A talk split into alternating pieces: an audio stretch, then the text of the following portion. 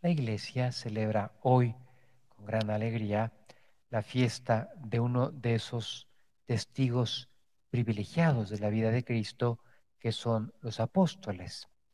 Quizá notamos hacia el apóstol Tomás, el santo de hoy, una especial mm, afinidad, porque él se ha hecho célebre por su incredulidad.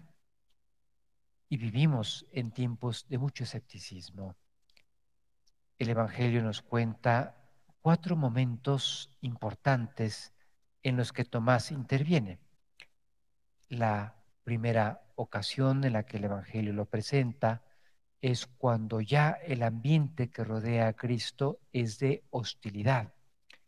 Cristo está en Betania, la casa de sus amigos, Marta, María y Lázaro, eh, y quiere, más bien, perdón, regresar a Betania porque sabe que Lázaro le han avisado que está enfermo. Él ha dejado pasar unos días y sabe Jesús que cuando llegue Lázaro ya estará sepultado.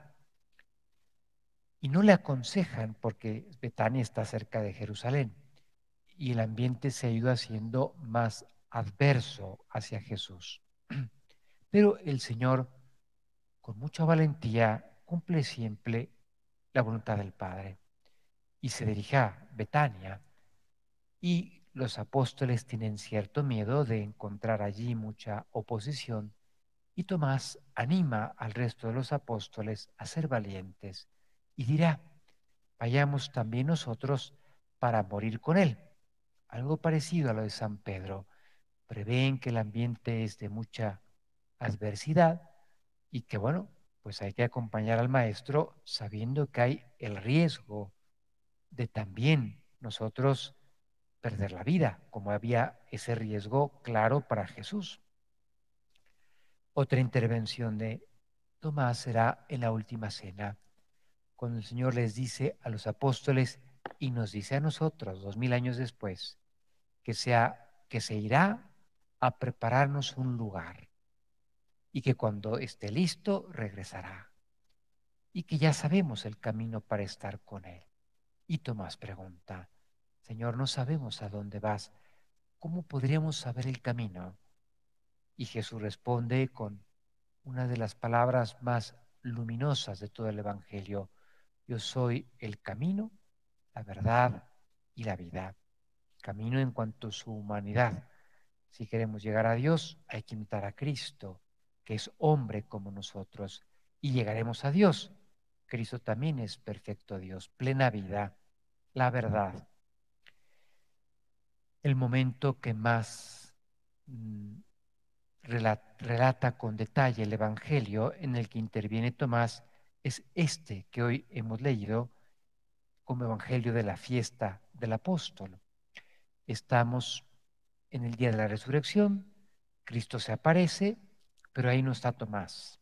Y le dicen, hemos visto al Señor. Y Tomás pide hacer una prueba muy física, muy empírica, yo tengo que ver las señales que dejaron en sus manos los clavos que la lanzada dejó en su costado y yo quiero meter el dedo en esas heridas de las manos, la mano en esa herida del costado y si no hago esa prueba, no creeré. Les decía que nos sentimos quizá identificados con el apóstol Tomás porque vivimos en tiempos de mucho escepticismo. La gente no acepta las cosas que vayan más allá de mi experiencia empírica, lo que yo puedo tocar, medir, cuantificar. En cuanto a los sentidos, la cultura griega es eh, muy afecta al sentido de la vista, en ese pensamiento que es la cuna eh, de la civilización occidental en ese pensamiento el sentido que objetiva mejor es la vista. La cultura hebrea es muy afecta al oído. Poder oír para ellos es lo más valioso. Por eso tienen esta cultura tan bonita de transmisión oral. Cristo está inserto en esa tradición. repiten mucho las cosas con un cierto ritmo para que sea más fácil aprenderlas de memoria y fijarlas y poderlas repetir. Pero en ambos casos, que son más o menos nuestros referentes culturales para la actualidad, el tacto es el sentido más burdo, pero en cambio es el sentido que más nos conecta con la realidad. Los médicos ya luego nos podrán corregir, pero es mucho más fácil que haya alucinaciones visuales. Me pareció ver algo que realmente no era así. Alucinaciones auditivas, me pareció oír algo que realmente no, es, no era así. Pero en cambio es más difícil que lo que yo siento con el tacto, yo me esté engañando. Y eso es lo que pide Tomás. Y como dice San Gregorio Magno, la incredulidad de Tomás nos sirve más ahora que la fe de los apóstoles, porque él pudo hacer esa prueba.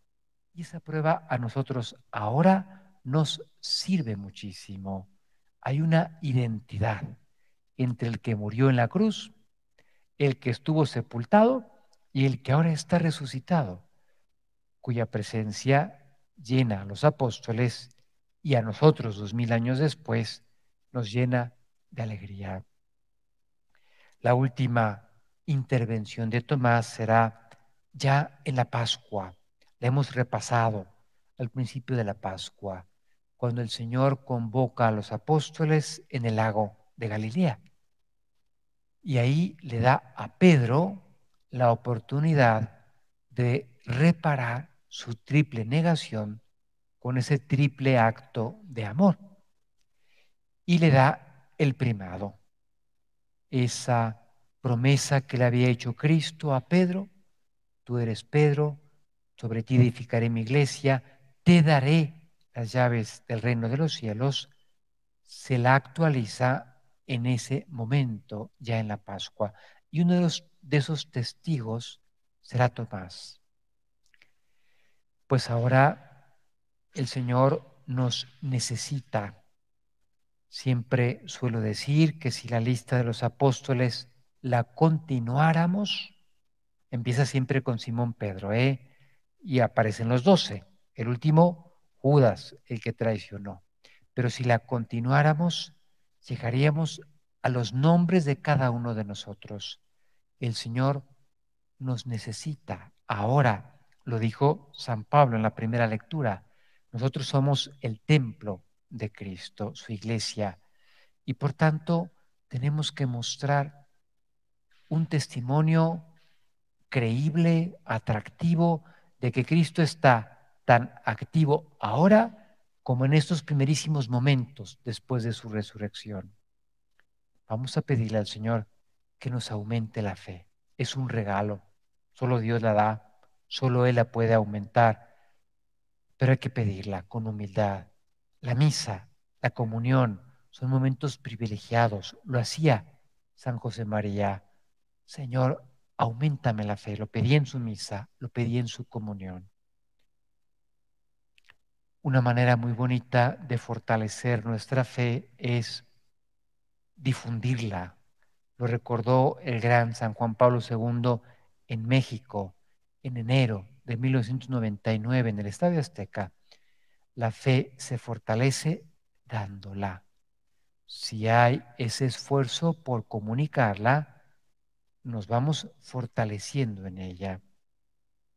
Pues vamos a pedirle a nuestra Madre Santa María ella es maestra de fe.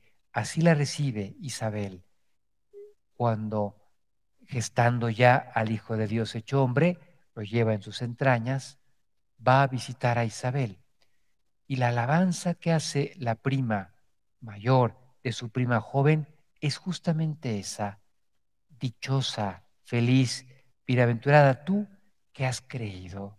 Es decir, que has aprendido a abandonarte en lo que Dios te dice. Porque la fe no es solamente ideas, teoría, es abandonarnos a Dios, confiar en sus planes. Eso hizo María y por eso brilla como maestra de fe.